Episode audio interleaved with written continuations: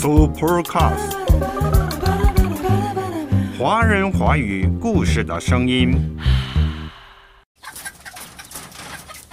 我的家在外婆的人生地图上，就是最美也最远的去处。外婆的世界只是一座村庄，再大些，也不过是一座村庄牵上了另一座村庄。她的女儿家和她的娘家，一座村庄牵着另一座村庄，悠悠荡荡，便荡尽了一个乡村女人一生的时光。当代年轻作家许东林创作的散文集《外婆的石板粥》，二零二三年三月出版。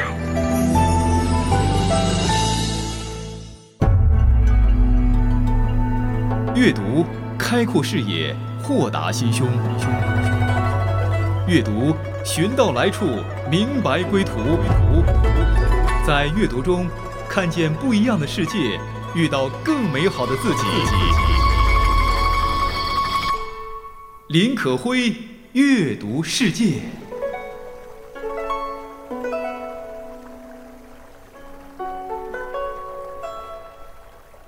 嘿，听众朋友，你好，这里是阅读世界，我是你的好朋友可辉。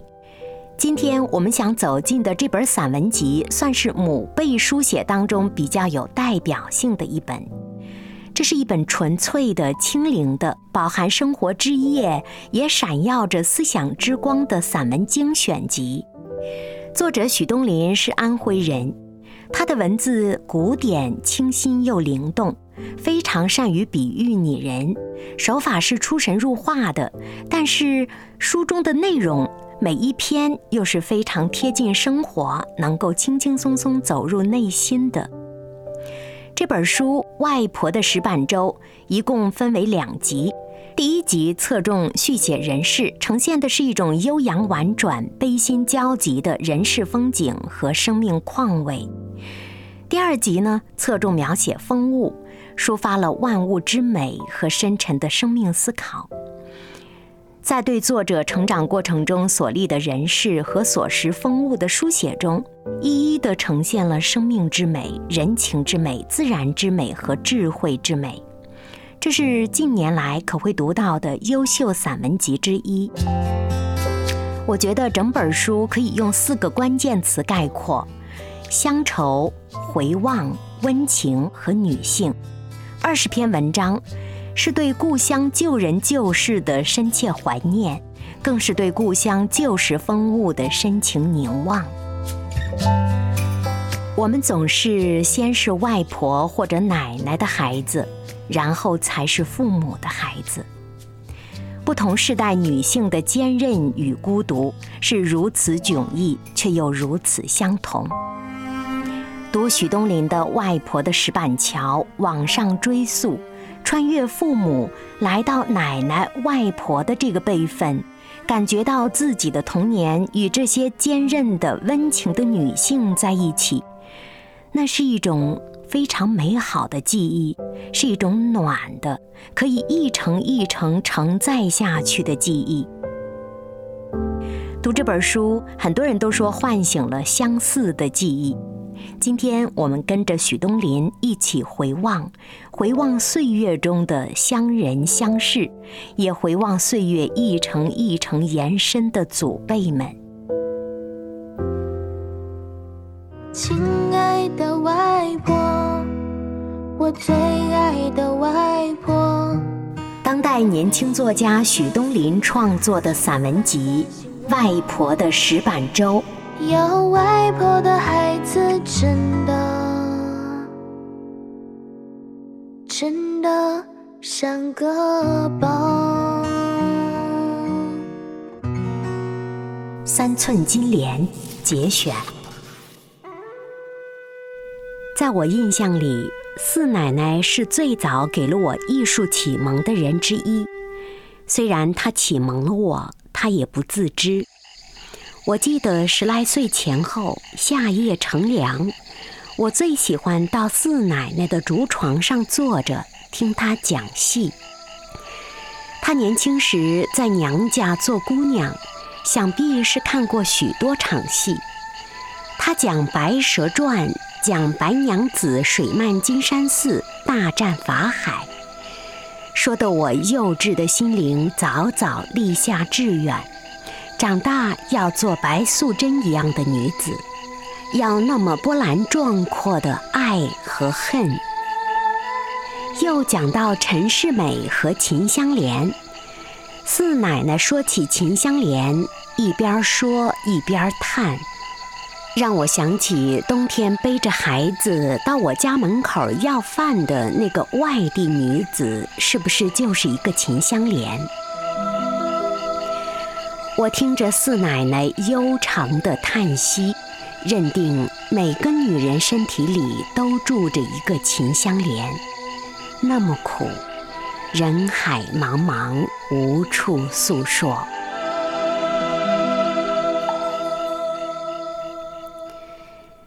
国的戏曲特有一种悠悠绵绵的抒情意味，而且凉凉的。即使有金榜题名、洞房花烛，但只是短促的几声铿锵锣鼓。长的是前面整场的二胡哽咽，是那些忧伤的抒情。寒窑十八载，京城寻夫人不见。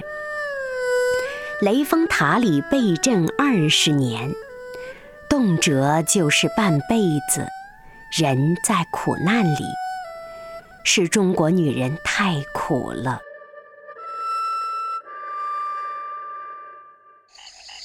我听着四奶奶的那些戏，在夏夜的凉风清月和蛙声中，觉得人世如此一远情长，又萧然寒凉。每个女人都有一条荒僻的小径，悠悠曲折，通向各自的远方。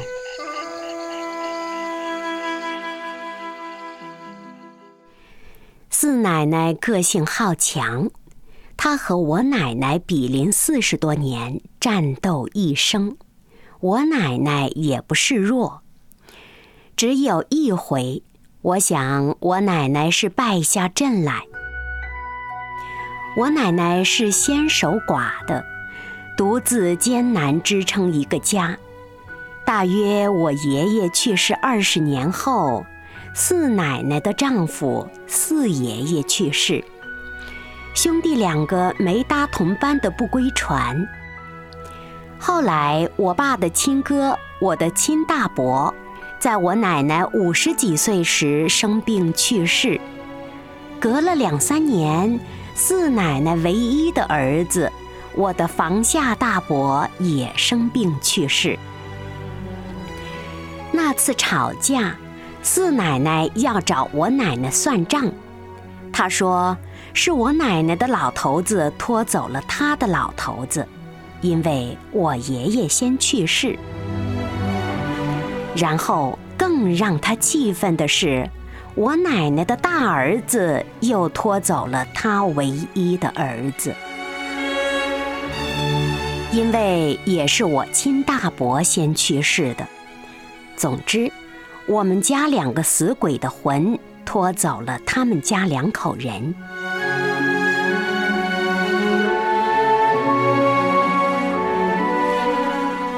我奶奶，我想，那一回她一定是悲痛至极，却又无法辩驳。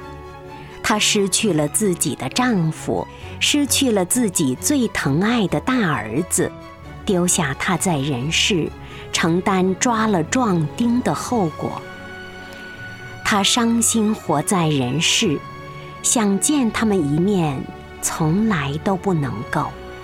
他又如何去阴曹地府问问真实情况，好有力反驳四奶奶的责备呢？我奶奶和四奶奶一样，多年寡妇。承受老来丧子之痛，但四奶奶不把我奶奶引为同类，她强行树立一个对手，树立一个活靶子，好宣泄他时常在内心翻滚的悲痛。她们其实是同类、同样苦的女人，大约也只有在清明、冬至这样的祭祀逝者的日子里，四奶奶才认同了我奶奶是她的同类。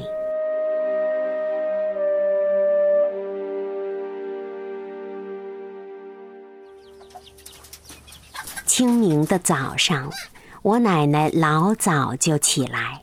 在门前的许家堂边哭。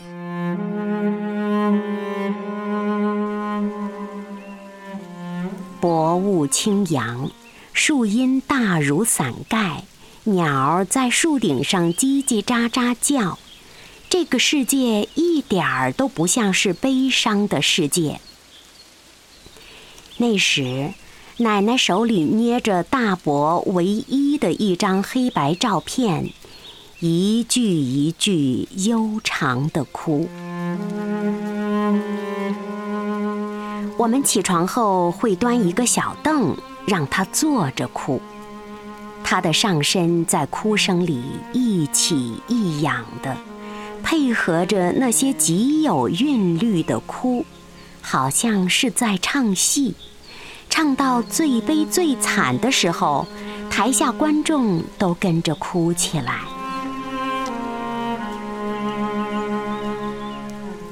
四奶奶呢？她不坐在门口哭，她在晨气与露水里，踮着小脚，踮到许家堂对面儿，那边有她的菜园地，她就坐在菜园边上哭，刚好和我奶奶隔堂相望的哭。她也是手捏照片，眼望着照片哭。上身一起一仰，哭得就像秦香莲在大街上没有包大人来，而且包大人永远不会来，永远没有人来帮他。他申诉着悲伤，阎王抓人从来不放归，他只有悲伤。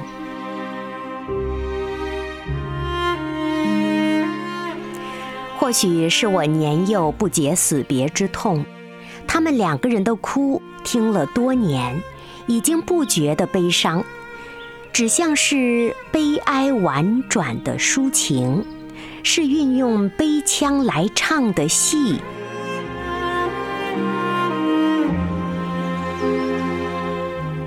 两个老寡妇哭到做午饭时，各自收泪。颤巍巍回家，继续干活儿。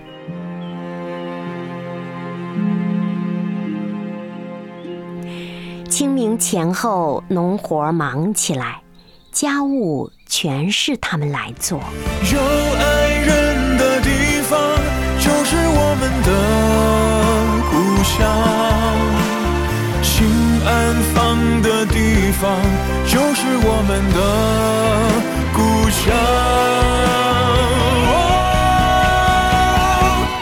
故乡不是京城的洋房，故乡是爱情生长的地方。故乡不是偏僻与荒凉，故乡是心灵栖息的。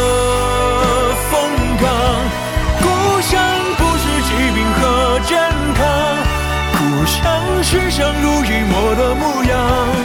故乡不是此消与彼长，故乡是守护一生的希望。您现在收听的是《阅读世界》，我是你的好朋友可辉。今天走进的是许东林的散文《外婆的石板粥》，其中有一篇文章提到了奶奶和四奶奶，母辈生生不息的坚韧和美好，背后是一个家庭和时代的浮沉与温情。在这本书中，作者雕刻出来的是冒着热气儿的、带着温情的故乡的画卷。作者在对江南旧事的追忆之中，在细微之处流露出缕缕真情。接下来，我们继续走进外婆的石板粥。欢迎收听《阅读世界》。三寸金莲节选。四奶奶和我奶奶。我奶奶活到六十二岁，生病，躺了三个月不到就去世。她去世时，身上穿的寿衣、鞋子之类，都是四奶奶帮她缝的。她就坐在我奶奶身边，亲手缝。奶奶还没有入关时，四奶奶就坐在旁边哭，拉着我奶奶的手，哭她一生，又像是哭四奶奶自己的一生。除了一个是大脚，一个是小脚，他们的命运有太多的相似。老妯娌四个，最后只剩下四奶奶一个了。没有对手，没有同类，愈加孤单。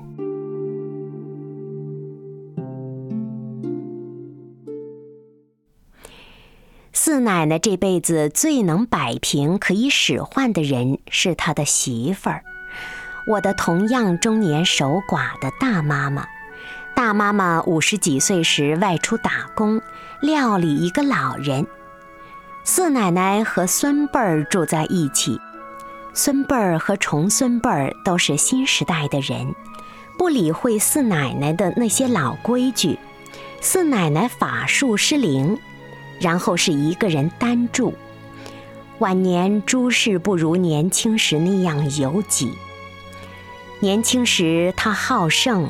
强势，对比之下落差太大，这种落差也是他自己独自咀嚼了。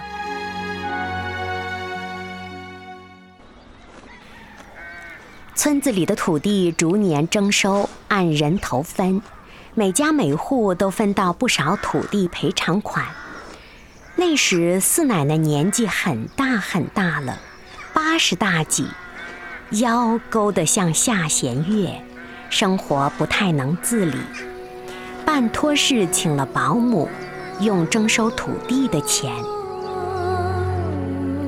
保姆是同村的大婶儿，每天待在自己家，只是到了点儿把饭菜送来，送到床上给四奶奶吃。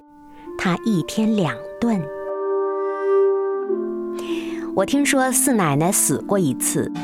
家里人都已经给他穿上寿衣，墙角砖头临时码放，已经在烧黄表纸。结果呢，四奶奶又活回来，让亲戚们空悲切一场。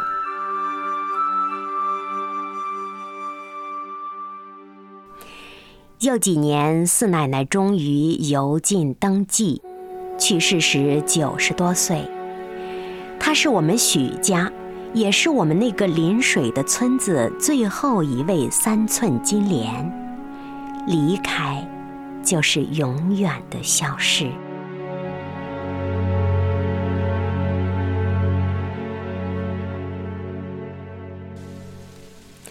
我又想起他当年月下讲《白蛇传》的情景，微风经过，许家塘的水面闪耀银波。那时美好，我不觉贫穷。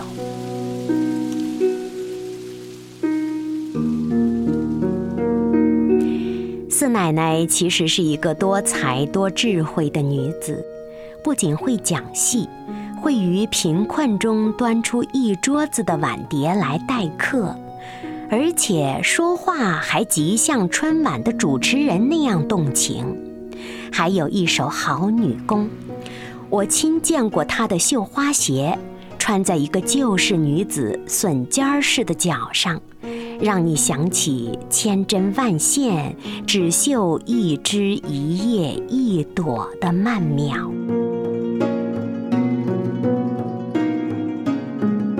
假如她生在现在，能识字读书，考中央戏剧学院，她就会成为一个散发光芒的人。作家、表演艺术家、导演，多少次在梦里看你回来过，醒来却不见你。我亲爱的外婆，不敢说思念，却流淌成了歌。想听您唠叨点人生的苦涩。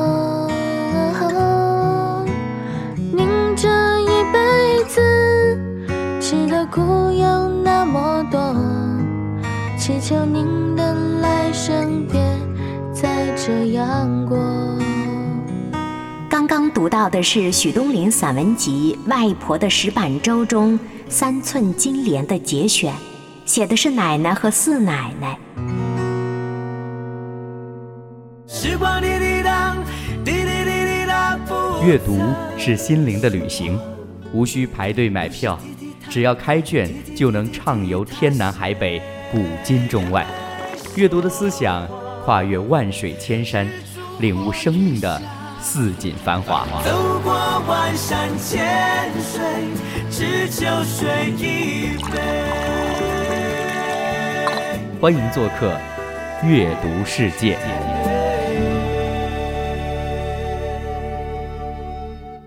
文字中深情的表白，正是来源于奶奶，甚至外婆以及我童年的乡村。读这文字，感觉到母辈们生生不息的坚韧和美好，更感知到这些女性们背后是一个个家庭，甚至是一个大时代的浮沉与温情的呈现。随着时光渐行渐远，亲朋相继离散，几乎每个人的心中都会呈现出“子欲养而亲不待”“父母在，尚有来处；父母不在，只剩归途”等等的情感上的遗憾和无奈。于是就越发愿意去读各种思乡的、怀旧的、追古的、忆旧的文字。所以在当下这样的时刻里，读许东林的《外婆的石板舟》再合适不过。一切都在生长着，日子永远向前。那些过往的人和事呢？遭遇过人生大痛的人，他们总是潜意识里暗示自己要麻木地看待生老病死和人生苦痛。然而，那种无以言表的隐痛和难受，总时时冒出端倪，提醒我们要正视现实。没错，有些事情真的时不待我，但是怀念、追忆。都可以把往事记下来，记在心板上。外婆的石板舟，许东林正是通过怀念故乡、怀念外婆、怀念奶奶、怀念旧风物，把往事深深地留在了自己的记忆中，也留在了生活中。他的散文有故事，有故人，有山川，有历史，也有人生。而那些沉淀着回忆的笔墨色彩，让那些旧人旧事都镀上了一层永远不磨灭的光彩。所以你看，“子欲养而亲不待”，我们尚且可以追忆；“父母在，尚有来处；父母不在，只剩归途。”与其遗憾和无奈，不如将思乡怀古、追忆之情记录下来。许东林的散文带着微苦的清香味儿，微苦是外婆奶奶老去的不可避免，也是因为天下的奶奶最后都别了孙女儿，而清香之感，则是在这些万物生长的腐朽的缝隙里，仍然有绿意盎然、绿意轻面之感。人之老去是不可避免的。天下的老人最后也都成了其音也柔、其言也善的慈祥的模样。老人们最终似乎都是一个模子，他们安详且悲悯。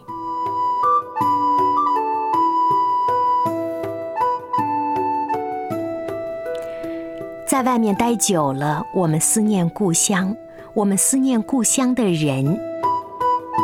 记得有位作家说。大家都从故乡走出来，把一个遥远的、更广阔的地方称作世界。但是人到中年，我在一次次回故乡的过程中体会到，有的时候还真不是一个更大的、更开阔的地方，就是你最终向往的。在一个地方待久了，你未必心安。苏东坡说得好：“此心安处是吾乡。”却道此心安处是吾乡。什么地方是能让我们心安的地方呢？很显然，许东林外婆的石板粥中，外婆的石板粥是让外婆心安的地方，更是让许东林心安的地方。那是他心底的故乡，更是他文字中的故乡，是经历了岁月沉淀之后的故乡。那些风物人山水，既是现实，也是心灵，是现实和心灵之间的桥梁，是作者可以“此心安处是吾乡”的感叹之源。故乡不是此消于彼长，故乡是守护一生。的希望。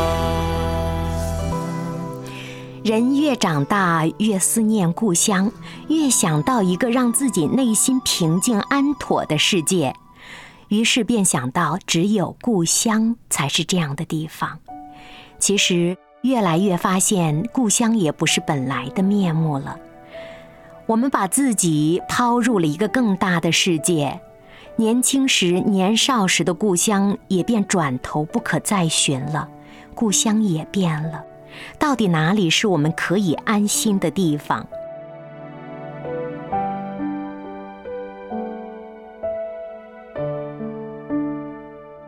也同样可会想起了一首诗歌，是这样唱的：“亲爱的耶稣，我感谢你来到这世界，给我盼望。”给我一个永恒的家，亲爱天父，轻声唤我回到他面前，不再流浪，我看到家的光。我觉得这世上最美好的词就是“回家”，你觉得呢？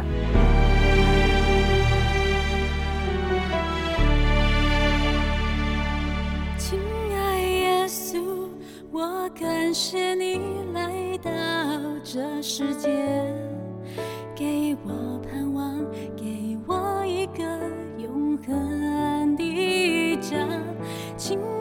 天父，今生唤我回到他面前，不再流浪，我看到家的光。回家。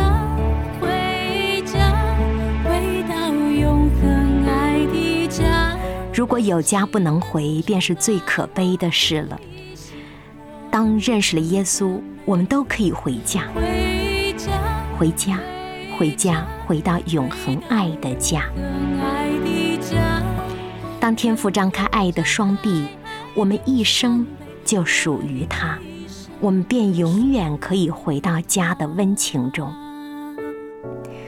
这个家是世界不能给予的。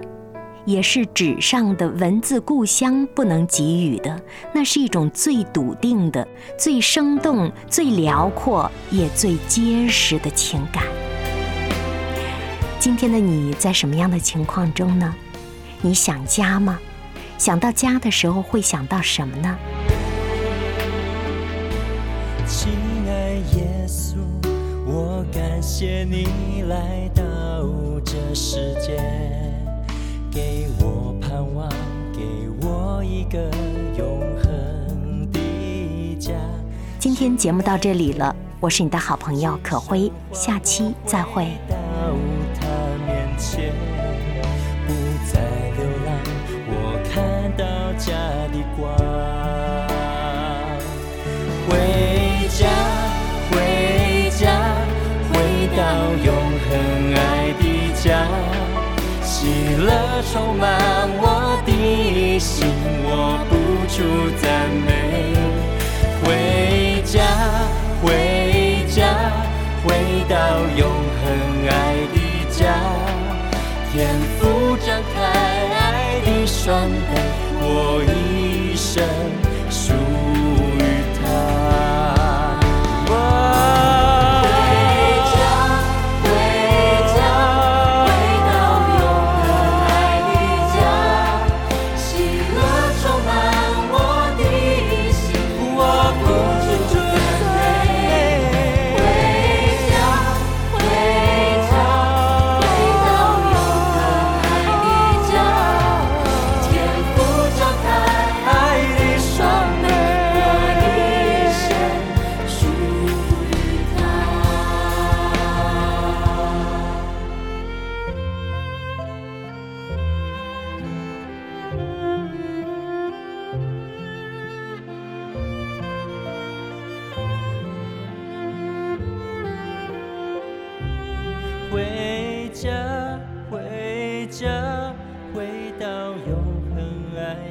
下。